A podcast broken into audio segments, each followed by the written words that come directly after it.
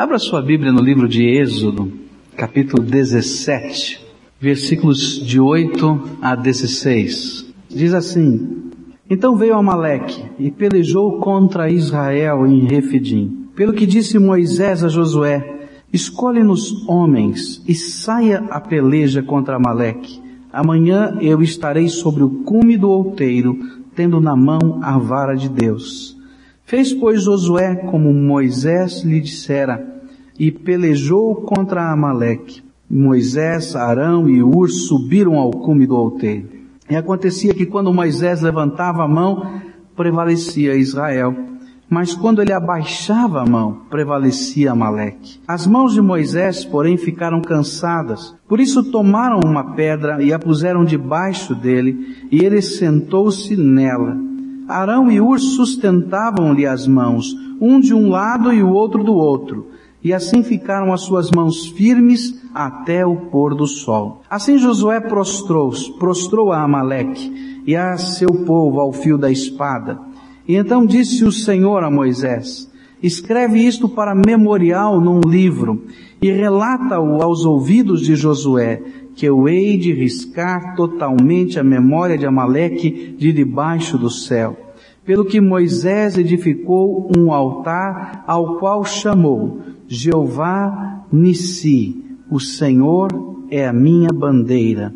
E disse, porquanto jurou o Senhor que ele fará guerra contra Amaleque de geração em geração. Vamos pedir a Deus graça para essa hora. Senhor, dá-nos a tua graça e ajuda-nos, Senhor, a compreender a tua palavra e aplica, Senhor, esta palavra ao meu coração e ao coração e à vida dos meus irmãos. É no nome de Jesus que oramos. Amém, Senhor.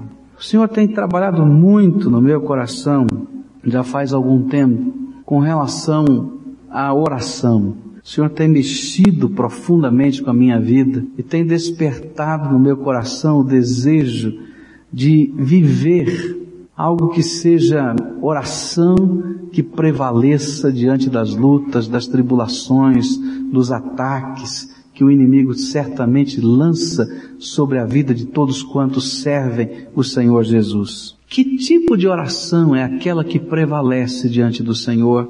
Que tipo de oração é aquela que prevalece no meio das lutas, das provações?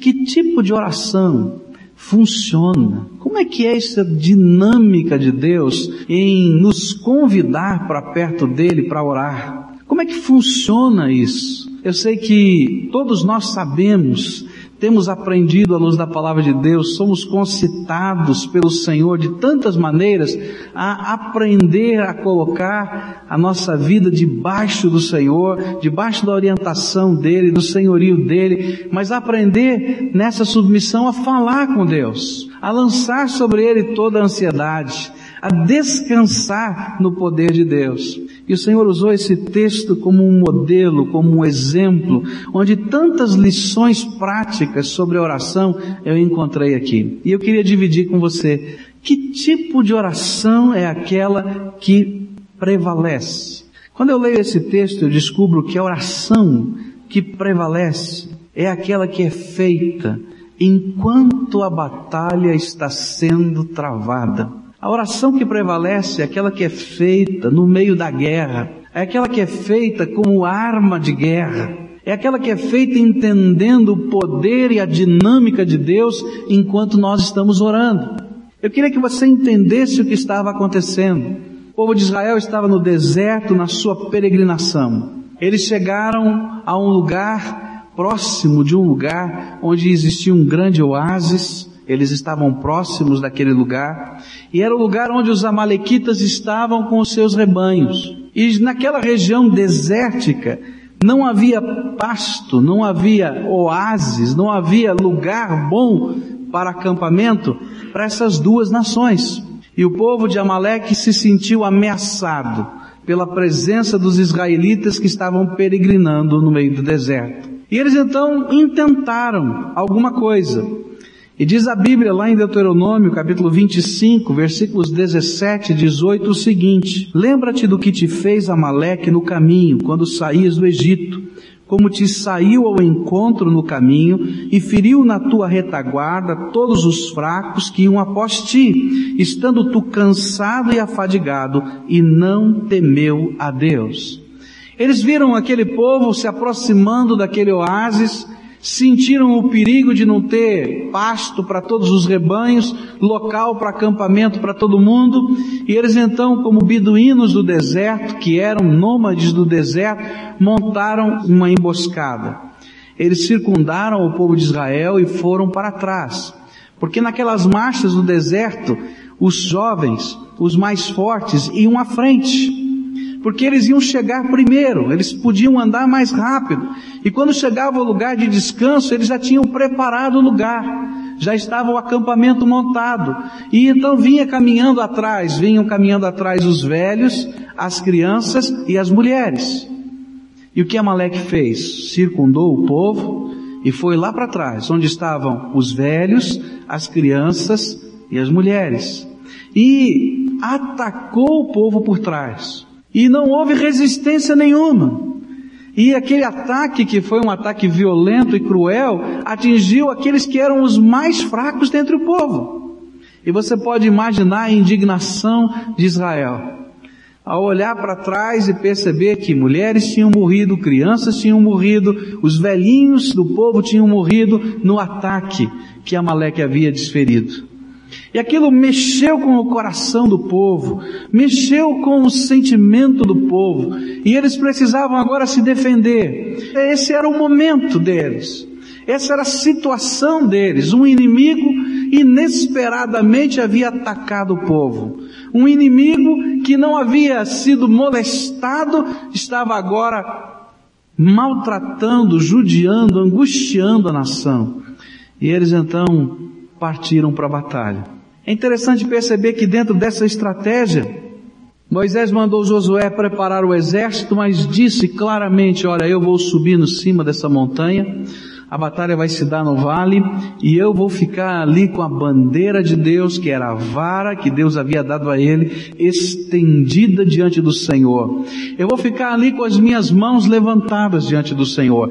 Eu vou ficar ali em oração porque aquele povo já havia aprendido que nessa hora da batalha, é que é nessa hora do ataque, que é nessa hora da angústia, que precisamos guerrear a guerra da oração. Eles já haviam aprendido isso no próprio livro de Êxodo. A palavra de Deus vai nos dizer que quando eles haviam saído do Egito, Faraó que havia liberado depois da última praga o povo de Israel, se arrependeu daquilo e saiu em perseguição para matá-los no deserto. E eles ficaram encurralados entre o Mar Vermelho e os exércitos de Faraó. E eles já haviam aprendido que no meio do clamor de todo o povo, o Senhor disse, olha, diga ao povo que marche, pode marchar para dentro da água, porque eu sou com vocês. E enquanto eles marchavam para dentro da água, as águas se abriram. E enquanto eles caminhavam a pé enxuto, o Senhor colocou os seus anjos lá atrás, que seguravam o inimigo, e não podia chegar perto deles.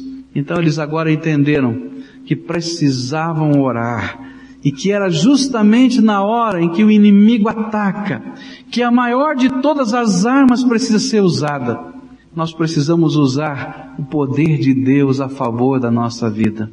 Toda a estratégia que eu tenha ou que você tenha não funciona nessa batalha que é espiritual toda a minha capacidade, sagacidade não funciona na guerra que é do Espírito de Deus.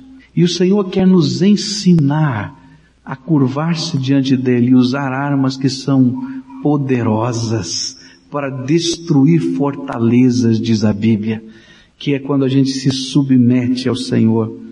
Isso acontece porque a oração é de Deus arma sobrenatural, arma de ataque e arma de defesa.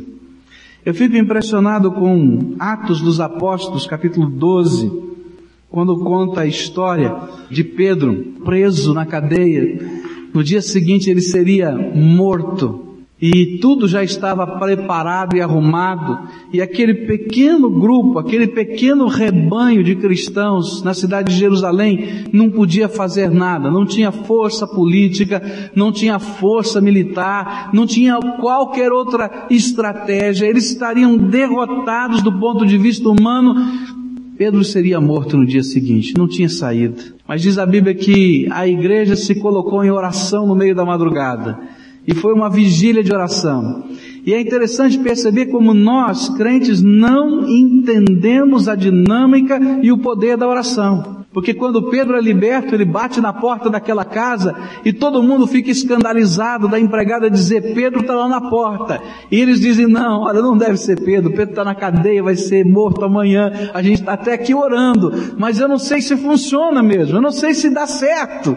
E ela diz, não, mas é Pedro mesmo. E Pedro estava lá insistindo, lá do lado de fora. E eles vão abrir a porta e se surpreendem, porque a oração funciona. Sabe qual é a oração que prevalece? É aquela que é usada como arma de defesa e como arma de ataque nos momentos em que o inimigo tenta lancetar a nossa vida.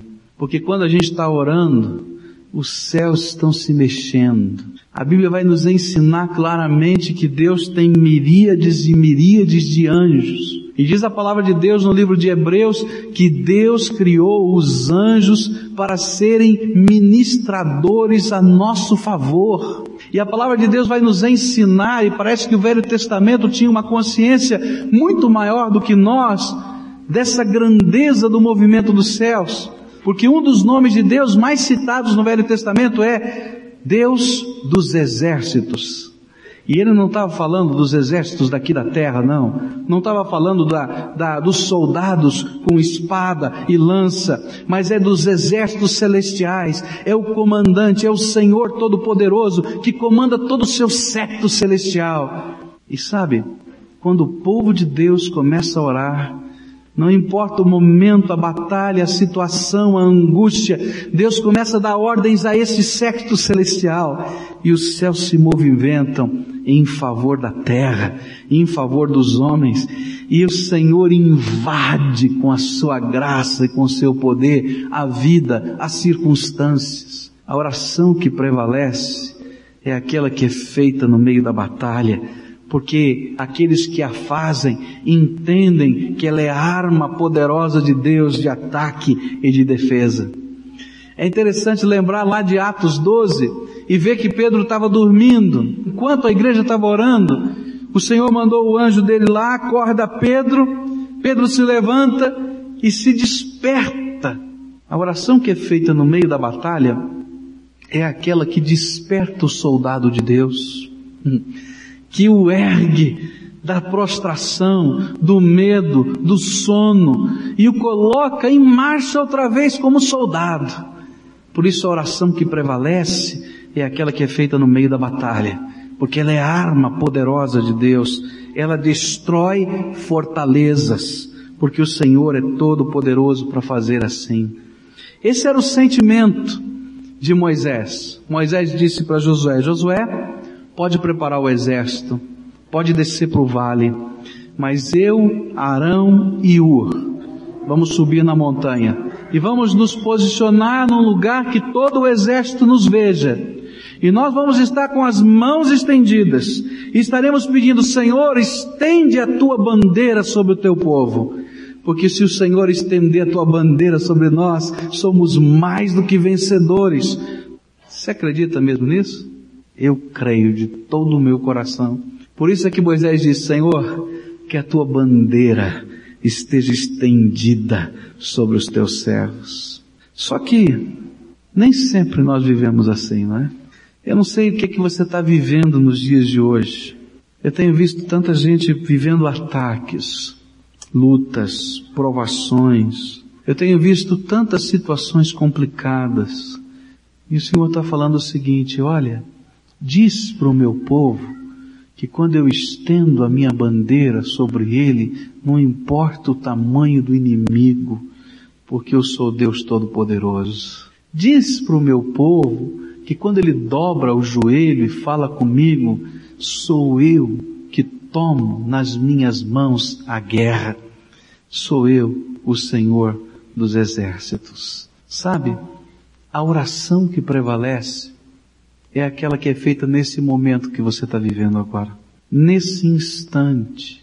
Por um povo que entende, por um povo que compreende, que não está conversando com Deus para desencargo de consciência, que não está conversando com Deus para ter um calmantezinho, uma água com açúcar, para a sua angústia interior, porque alguns oram achando que oração é isso, mas que estão conversando com um Deus que detém todo poder, toda autoridade, que detém toda a glória, que detém toda a majestade, e que nós temos conosco um sumo sacerdote que entende as nossas aflições e que diz para a gente, olha, pode entrar na porta, lá no trono da graça com confiança, porque quando você entrar, eu vou entrar junto.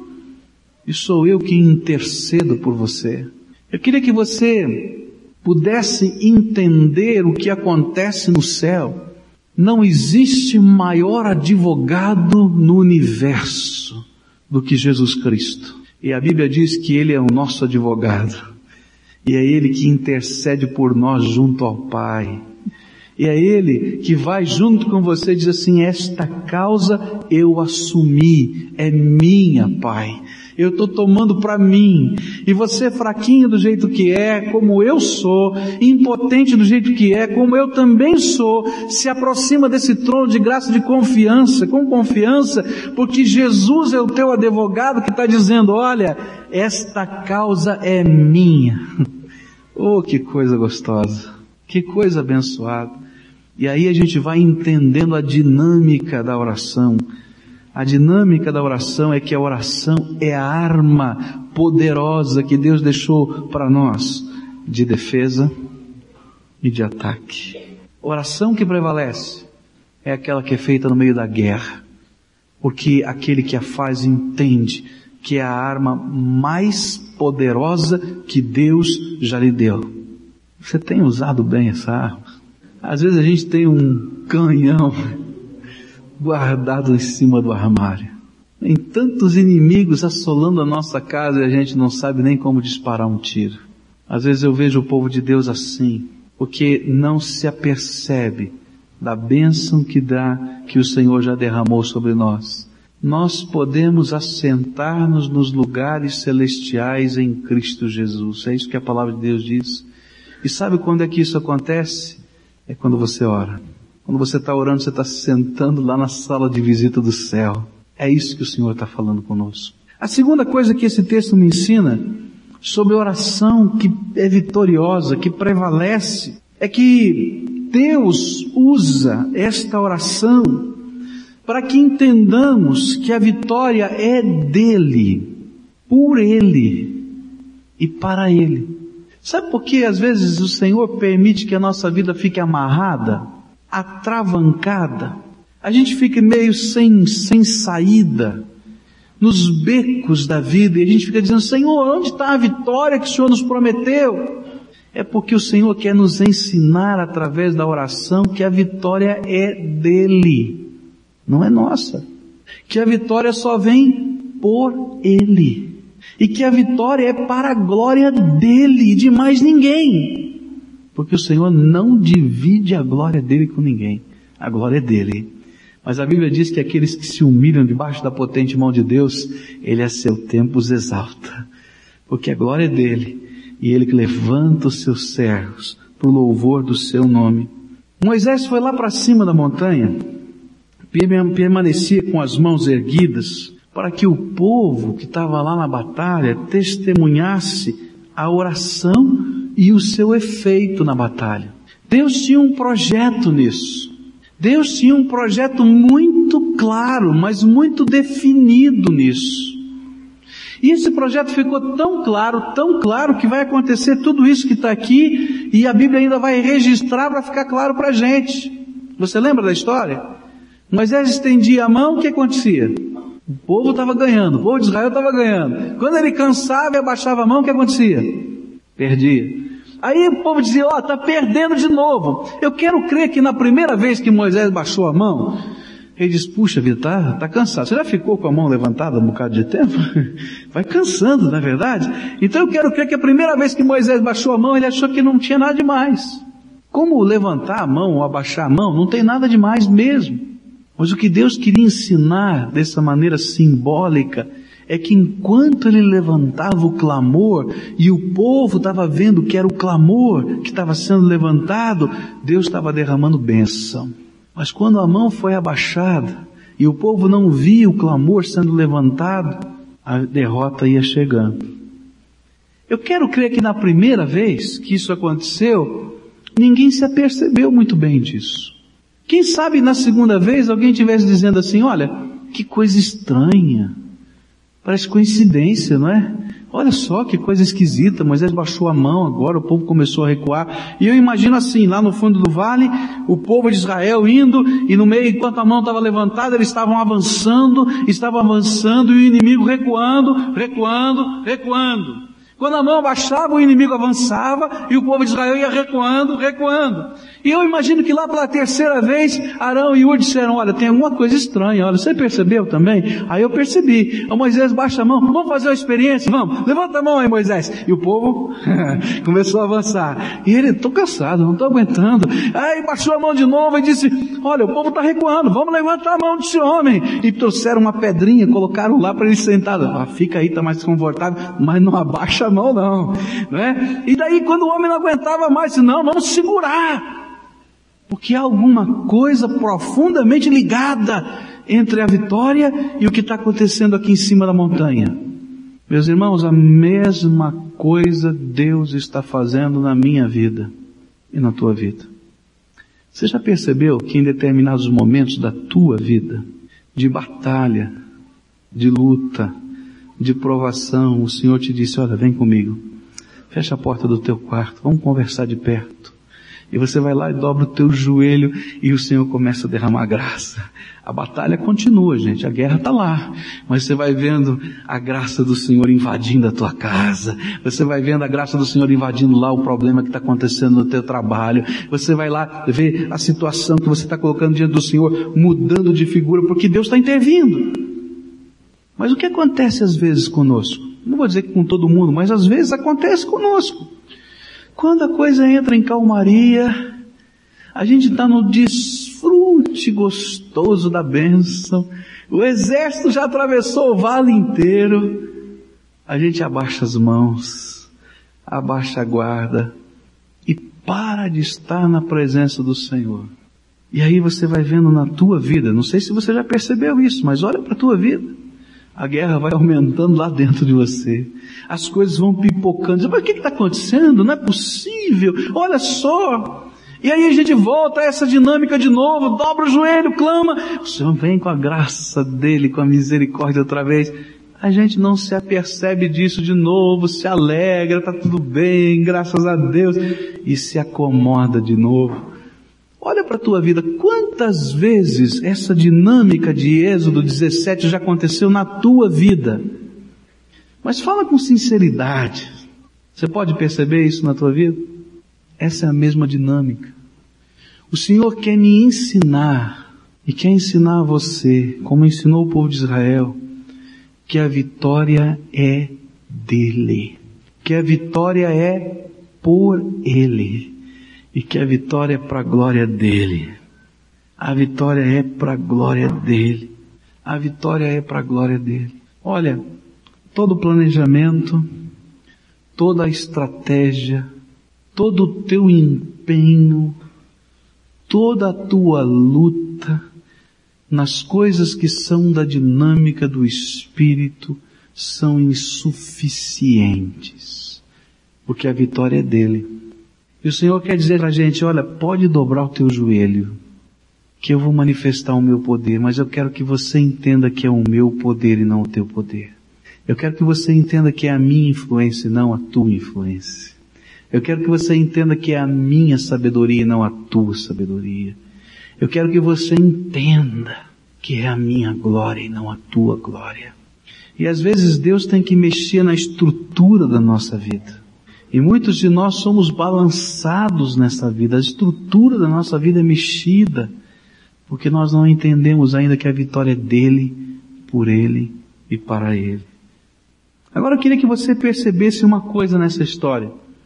Você já percebeu nesse texto que as mãos de Josué não ficaram cansadas de guerrear, mas que as mãos de Moisés ficaram cansadas de orar? de se estender ao céu em oração? E você já parou para pensar por quê? Porque quando nós estamos orando, estamos travando uma batalha que é maior do que as lutas que estão acontecendo aqui no nosso dia a dia. Porque nós estamos batalhando contra principados e potestades. Nós estamos destronando o inimigo. Nós estamos acionando os exércitos celestiais. E o inimigo vai querer inutilizar por primeiro a arma mais poderosa que você tem. Numa guerra, se tem uma caça-mata e tem uma metralhadora que está segurando um pelotão inteiro, antes da gente pensar em conquistar a colina toda, o comandante daquele pelotão vai dizer, conquista a caça-mata, destrói a metralhadora, porque senão nós vamos chegar lá em cima, quem sabe, dizimados ou nem cheguemos. E o inimigo faz a mesma coisa, porque ele sabe que a vitória é do Senhor, que a vitória é pelo Senhor e que a vitória é para o Senhor. Então ele vai e tenta destruir a sua maior arma. E é interessante ver como é que ele trabalha, porque no meio dessa batalha ele lança nos seus pensamentos tanta angústia, tanta ansiedade que você não consegue sequer pedir a Deus misericórdia. Sua mente voa. Já voou a tua mente na hora da oração? Senhor, mas eu estou aqui em angústia. Ele não quer que essa metralhadora funcione, porque é por Ele que vem a vitória, só pelo Senhor. Essa batalha invisível é a batalha que define a guerra. Quando nós entendemos que é a bandeira do Senhor sobre nós que faz diferença, então nós vamos nos colocar debaixo da autoridade dele e dizer, Senhor, estende sobre nós a tua mão, estende sobre nós a tua bandeira, estende sobre nós o teu poder, porque nós queremos ver, Senhor, a tua glória, e queremos te dar glória, e queremos te dar louvor. As mãos continuaram erguidas, o Senhor completou a sua obra. Duas coisas Moisés mandou fazer. E as duas são para dizer que a glória era de Deus. As duas foram para dizer que a glória era do Senhor, o Senhor absoluto. Primeira coisa que ele mandou fazer foi construir um altar. E disse, olha, eu quero construir em cima dessa montanha um altar e vou colocar nesse altar, nesse bloco de pedras, nesse marco memorial, a inscrição. Jeová Nissi, que quer dizer Deus é a minha bandeira. E vou colocar em cima dessa colina, para memorial, para louvor, para gratidão a Deus, porque eu entendo que foi a bandeira de Deus estendida, a mão do Senhor estendida que fez diferença, nada mais. E aquele altar foi o altar da gratidão. É, a, é, é o altar da exaltação do nome do Senhor. Toda vez que eu entendo que a vitória é dele, por ele e para ele, eu vou ser agradecido. Porque eu vou reconhecer a minha incompetência, mas vou perceber o poder de Deus. A segunda coisa que ele mandou fazer foi, ó, escreve. Escreve, pode escrever. Escreve aí. Porque isso vai virar memorial para os teus filhos, para os filhos dos teus filhos, de geração em geração. E isso se tornou memorial até o dia de hoje. Hoje eu estou lendo o que foi escrito naquele dia para que a glória fosse dada ao Senhor que estendeu a bandeira sobre o seu povo. Sabe o que ele tem para me ensinar? É que nessa batalha da oração, a oração que prevalece, é aquela que compreende essa dinâmica, a vitória é dele, por ele, para ele. E então nós nos tornamos aqueles que em meio à vitória damos louvor ao nome do Senhor. Nós precisamos erigir marcos memoriais na nossa vida, marcos memoriais na nossa casa, marcos memoriais para que de geração em geração esta história seja contada de um Deus vivo, todo-poderoso que responde à oração. Eu não sei quantos de vocês têm orado pela conversão dos seus filhos. Eu quero dizer para vocês que eu tenho orado pela conversão dos meus filhos. Tenho orado para que Deus sustente a fé deles. Para que Deus não permita que o inimigo arranque a boa semente que tem sido lançada sobre eles. E vou dizer, papai mamãe que está aqui, tem que orar mesmo. E orar para o resto da vida. Se uma das missões que Deus lhe deu, papai e mamãe, é orar pelos seus filhos pelo resto da vida. Uma das missões que Deus te deu, deu é ensinar o seu filho no caminho que ele deve andar, os valores, os princípios, os alvos da vida, você tem que ensinar. Esse é projeto de Deus para a família. Mas uma das coisas que Deus quer é que nós, pais, construamos marcos memoriais da glória de Deus para os nossos filhos contarem para os nossos netos, para os nossos bisnetos, para os nossos tataranetos, que existe um Deus vivo, todo-poderoso, que age, e que aquilo que a gente está falando para eles não é apenas a doutrina, ou apenas o ensino de uma tradição religiosa, mas é um Deus vivo. Nós precisamos construir esses marcos. Por isso Moisés construiu aquele altar e disse, Jeová Nissi, Deus é a minha bandeira. Você tem construído esses marcos? Os teus filhos precisam conhecer através de você o poder de Deus. Olha, presta atenção nisso, porque isso é para bênção na tua casa. Eles precisam ver que Deus está agindo hoje na tua vida. E eles vão contar essa história. E Deus vai usar essas histórias Deus vai usar essas histórias na hora certa para que nas gerações futuras haja conversão. Meu sogro é descendente de holandeses. Alguns holandeses que se embranharam no Pernambuco quando foram expulsos do Brasil, os holandeses. E uma das coisas que ajudou a conversão do meu sogro aqui em São Paulo, quando ele veio de Pernambuco para cá, foram os marcos memoriais do vovô dele. um holandês que não tinha igreja reformada para ir, mas que debaixo de uma árvore dobrava os seus joelhos e orava e estudava a palavra de Deus.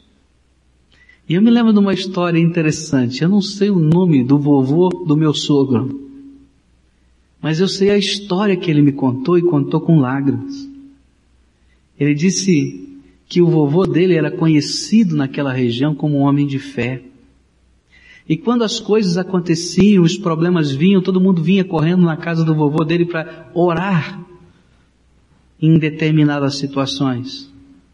E ele disse que, numa ocasião, quando bem pequenininho, houve um incêndio num canavial. Chamaram o vovô dele para fazer alguma coisa, porque estava pegando fogo em todo o canavial.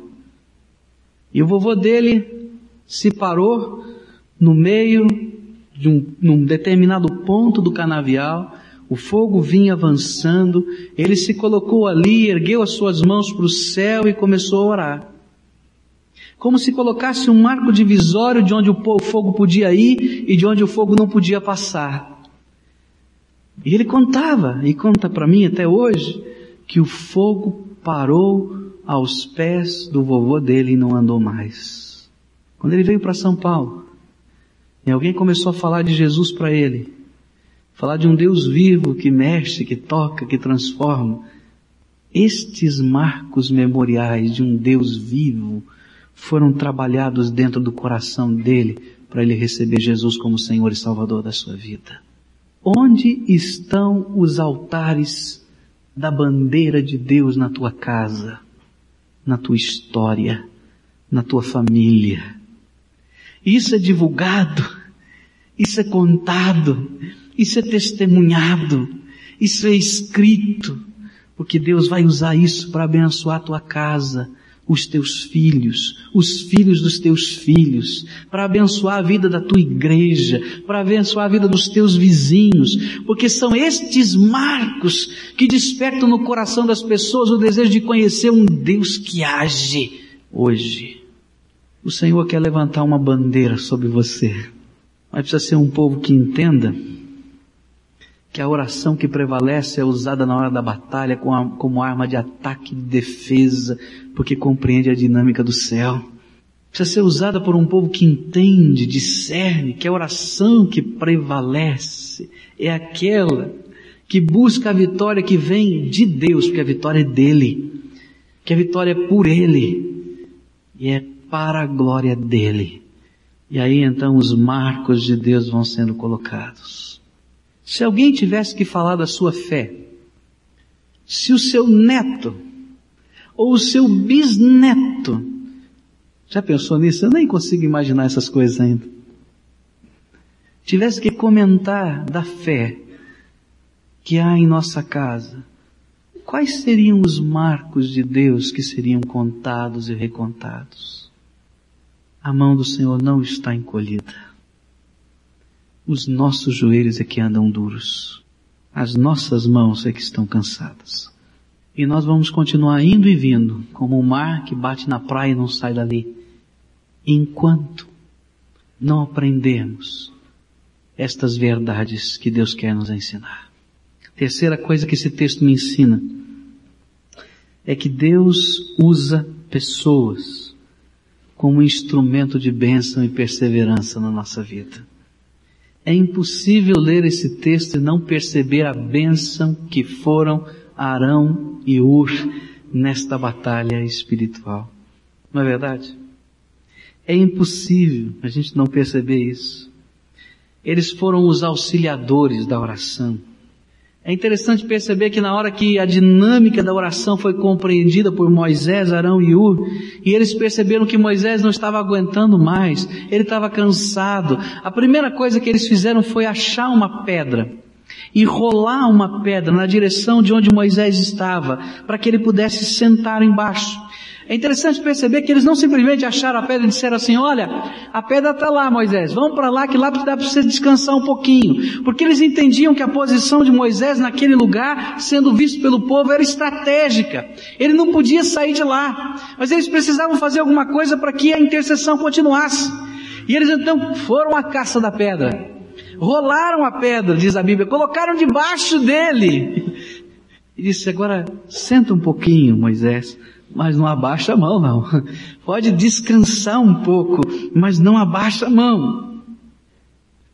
E nesse sentido, Deus os usou para ser conforto e ânimo para Moisés e para o povo. Eu quero dizer uma coisa para você. É projeto do Senhor usar as nossas vidas, a minha vida, e a tua vida, para ser conforto e ânimo na vida de outras pessoas. Existem pessoas que estão desanimadas, que estão cansadas, que estão se des, estão desfalecendo no meio da batalha. E o Senhor vai incomodar o meu coração e vai incomodar o teu coração para que nós sejamos a bênção naquela hora. É projeto de Deus isso. É o nosso testemunho, é a nossa mão estendida para socorrer, é o nosso amor demonstrado, é a nossa perseverança que vai ser aquela pedrinha rolada, que vai dar um pouquinho de alento, de esperança para que continue a jornada. Esse é o projeto de Deus. Algumas semanas atrás, eu vivi bem essa situação. Eu já compartilhei aqueles que têm vindo à quarta-feira. Mas isso foi tão precioso para mim que eu quero dividir isso com a igreja. Estava com a minha família colocando um assunto diante de Deus, um assunto muito particular e peculiar, nós. E nós estávamos orando por isso pedindo a Deus algumas respostas, alguns direcionamentos. Era algo muito sério para nós, era muito sério. E sabe, nessas horas de batalha, de luta, que eu falei para você, vem aquela ansiedade de Senhor, eu quero ter certeza, eu quero ter a tua orientação, eu não posso pisar nem para lá nem para cá, eu quero estar em cima dessa linha fininha, mas que é bem clara que o Senhor tem que nos dar para saber qual é a tua vontade. Eu estava clamando naquela noite, uma angústia muito grande diante do Senhor. No dia seguinte, pela manhã, tocou o telefone. Era um irmão muito querido aqui da igreja. Um diácono aqui da igreja. E esse irmão me disse, olha pastor, essa noite o Senhor me incomodou. Eu sonhei com o Senhor, perdi o meu sono. Quero colocar o que eu sonhei para que o Senhor conheça, compartilhou. Depois me levantei da cama e orei pelo Senhor. Só quando ele falou que foi incomodado pelo Senhor, a meu favor, eu já vi o Senhor colocando alguém para rolar uma pedrinha para que eu pudesse sentar. Ah, minha oração está na presença do Senhor. Quando ele compartilhou o sonho, talvez ele não entendesse, mas eu entendi, porque o Senhor estava falando ao meu coração. E eu me alegrei naquela hora com aquele telefonema, porque foi para minha alegria, para o meu alento, foi bênção, foi consolação, foi ânimo para que a gente continuasse na presença do Senhor. Passou alguns minutos, tocou o telefone à secretaria aqui da igreja. Secretária da igreja pedindo, pastor, liga o fax aí na sua casa. Daí eu fui ligar o computador para ligar o fax. Tive algumas dificuldades, demorou um pouquinho. Disse, mas o que, que você quer com o fax? O que, que você vai passar para mim? Não, eu tenho aqui uma pessoa que deixou algumas meditações para o Senhor. Tá bem? Recebo o fax, começo a ler o fax, estava escrito um bilhetinho, um manuscrito, olha, essa noite o Senhor me incomodou para orar pelo irmão. Eu me levantei da cama para orar. Não sabia o que estava acontecendo. Fui abrir o meu livrinho de meditações, esses livrinhos que tem é, meditações diárias. E, e, eu falei, Senhor, então usa isso aqui para a gente poder entender se tem uma mensagem que seja para dar, pastor. E ela então xerocou duas, duas meditações. E Deus usou aquelas meditações como testemunho no meu coração e bênção. Conforto e ânimo. O Senhor vai incomodar a tua vida como incomodou a vida desses irmãos queridos, para ser Arão e Ur na vida de alguém. E vai ser a tua palavra, vai ser a tua mão estendida, vai ser o teu testemunho que Deus vai usar como aquela pedra que é rolada. E alguns vão se sentar, estão quase desfalecendo. Você não sabe, você encontra com eles aqui no corredor, vê um sorriso, mas estão quebrados. Mas Deus sabe. E o Senhor vai dizer, vai, vai, vai, porque nessa hora você é meu instrumento de perseverança. Eu fico impressionado porque Arão e Ur não ficaram felizes em achar uma pedra. Porque mesmo sentado na pedra, as mãos de Moisés estavam caindo. Estavam caindo, eles não aguentavam. Eles se colocaram debaixo das mãos de Moisés. Eu quero crer que eles colocaram o ombro deles e Moisés estendeu a sua mão, o seu antebraço sobre o ombro daqueles homens, um de um lado e outro do outro. E eu quero crer que ainda aqueles homens seguraram na mão porque ele estava tão cansado que nem só apoiar sobre o ombro aguentaria. Você já pensou ficar de seis da manhã às seis da tarde com a mão levantada? Chega uma hora, meu querido, que nem com o ombro você aguenta. Alguém tem que segurar ainda. Põe aqui e segura. Porque você já está desfalecendo. E essa é a imagem que Deus quer que fique impressionando a nossa mente. Tem gente que não adianta só dar o testemunho. Tem gente que não adianta somente dizer, olha, estou preocupado com você. Vai ter situações que Deus quer levantar gente da igreja, povo dele, povo que entenda essa dinâmica para dizer, eu vou entrar nessa guerra junto com você. Essa batalha é tua, mas essa batalha é minha e o Senhor vai dar vitória. E a gente vai caminhar junto, e a gente vai orar junto, a gente vai lutar junto, e a gente vai desfrutar junto do Senhor que é a bandeira sobre a nossa vida. Esse é o projeto de Deus para a sua igreja. E sabe quem Deus quer usar? Eu. Mas eu tenho certeza que Ele quer usar você também. Porque há uma doutrina que a Bíblia nos ensina e que nós defendemos como evangélicos com unhas e dentes, que chama-se o sacerdócio universal de todos os salvos. Sabe o que quer dizer essa doutrina? Que todos quantos foram chamados pelo Senhor Jesus, lavados no seu sangue e selados pelo Espírito Santo, Deus os fez sacerdotes. Deus o fez, os fez sacerdotes, sacerdotes reais, sacerdotes especiais para a glória de Deus. E essa é minha missão, mas é tua, porque o Arão e o Ur está aqui, ó, no meio do povo de Deus. Talvez ainda não tenha sido despertado para a dinâmica. E tem muita gente com o braço caído, joelho desconjuntado, que vai precisar de gente que role pedras, mas vai precisar de gente que diga eu vou entrar nessa guerra junto. Vamos batalhar, porque eu sei em quem tenho crido e sei que Ele é poderoso para fazer muito mais, Ele vai estender a bandeira dele sobre nós. A última coisa. A oração que prevalece é a oração que persevera até a vitória chegar. Sabe quando é o tempo de parar de pedir e começar a agradecer? É quando a vitória chega. Um dos ensinos mais preciosos da palavra de Deus sobre oração vai ser encontrado nas parábolas do Senhor Jesus sobre oração. Todas as parábolas de Jesus sobre oração, presta atenção nisso. Todas as parábolas de Jesus sobre oração têm um ensino central. O ensino central chama-se perseverança.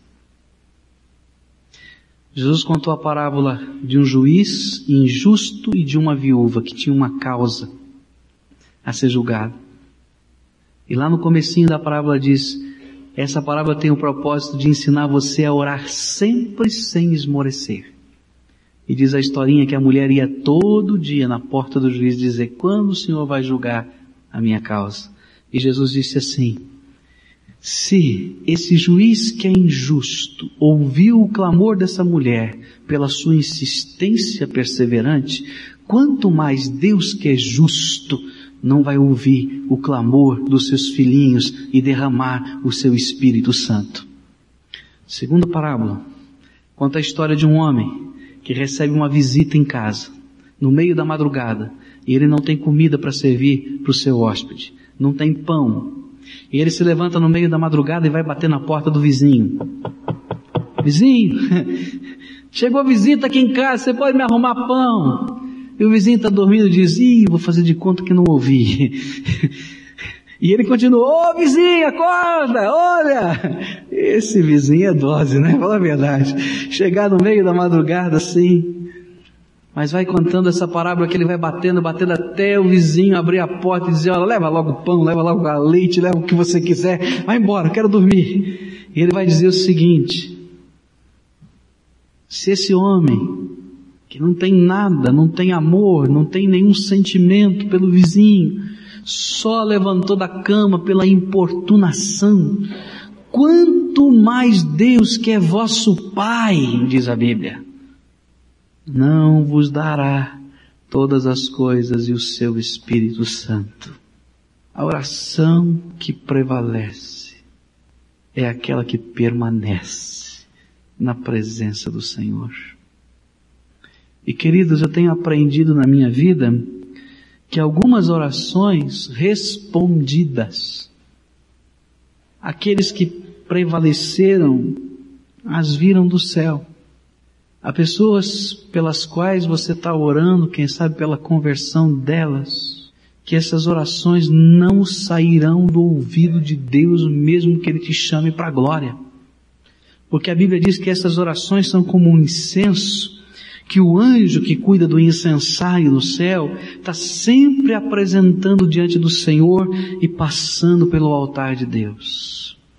A oração que prevalece é aquela que, a despeito das circunstâncias, a despeito do tempo, a despeito de todas as coisas que nos cercam, permanece na presença de Deus inabalável, porque há um sentimento no coração que não pode ser arrancado. Eu conheço o meu Senhor que ouve a minha oração. Eu tenho confiança de entrar na presença dele, porque eu sei quem é o sumo sacerdote que me acompanha. Eu tenho certeza de quem é o meu advogado. E eu vou continuar aqui, Senhor. Eu vou continuar colocando diante do Senhor o meu clamor. Essa é a oração que prevalece. Essa é a oração que Deus está usando. E esta é a dinâmica que Deus quer me ensinar. Eu quero dizer para os irmãos o seguinte: o tempo de Deus para a nossa vida, o tempo de Deus para o avivamento que Ele quer derramar, o tempo de Deus para os milagres que Ele quer fazer no nosso meio, o tempo de Deus para as manifestações poderosas do reino de Deus no meio do seu povo é agora. Não é amanhã não. Eu pedi, Senhor, um dia, manda estas coisas. Mas o Senhor tem testificado. O tempo já chegou. Já está tudo pronto e à disposição. Agora é hora do meu povo aprender a dinâmica do céu. Quer experimentar esse poder? Quer experimentar esta graça? Quer parar de brincar com a sombra? Já brincou com a sombra? Né? A gente se afasta da luz, a sombra cresce, a gente chega bem pertinho da luz, não é? Ela fica diminuta. A gente fica brincando, aquela brincadeira de criança, aquele grande, pequeno, quer parar. Então agora entra pela senda de um compromisso com Deus, de batalha de oração. Você quer ver a tua casa ser transformada? Estenda a bandeira de Deus no teu lar. Peça para Deus colocar os marcos memoriais dele lá dentro na tua história. Mais do que a doutrina, eles precisam ver esses marcos. Você quer ver essa guerra que você está vivendo ser transformada em bênção? Você vai dizer, pastor, não é possível. Você não sabe a guerra que eu estou metido. Entra nessa batalha com armas diferentes. Que arma você tem usado? Quem sabe as tuas mãos não estejam cansadas de lutar como Josué, mas já cansaram muito tempo de orar. Então muda a estratégia, porque Deus tem uma bênção muito especial para o seu povo. Que Deus tem me incomodado profundamente é de conclamar a igreja dele a experimentar uma busca genuína do Deus Todo-Poderoso agindo no coração e na vida. A gente tem que ter sede de Deus. A gente tem que ter fome de Deus. A gente tem que ficar insatisfeito querer mais de Deus. E eu quero te dizer uma coisa. O Senhor é uma fonte inesgotável. Pode jogar quantos baldes nesse poço que ele é fundo e não vai acabar a água tem suprimento abundante, porque Ele é infinito. Porque Ele é infinito. Agora, eu sei que a tentação de hoje vai ser a seguinte. Você dizer é verdade, que bênção, que coisa maravilhosa, mas não mudar nada no teu modo de viver. Você vai começar segunda-feira na mesma correria, terça-feira, quarta-feira, quinta-feira, a sexta-feira, e quando chegar daqui a pouco, quando a angústia se tiver apertada, dizer, ah, é verdade. Mas não deu. Porque Satanás não quer que essa metralhadora poderosa comece a agir na tua vida.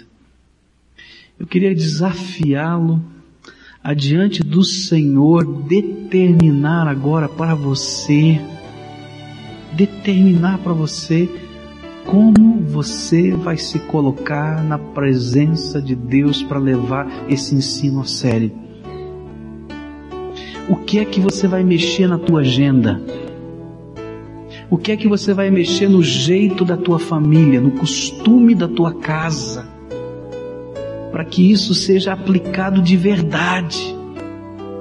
Porque senão vai passando o tempo e a gente não vê aquilo que Deus tem no seu coração para derramar na nossa casa e na nossa vida.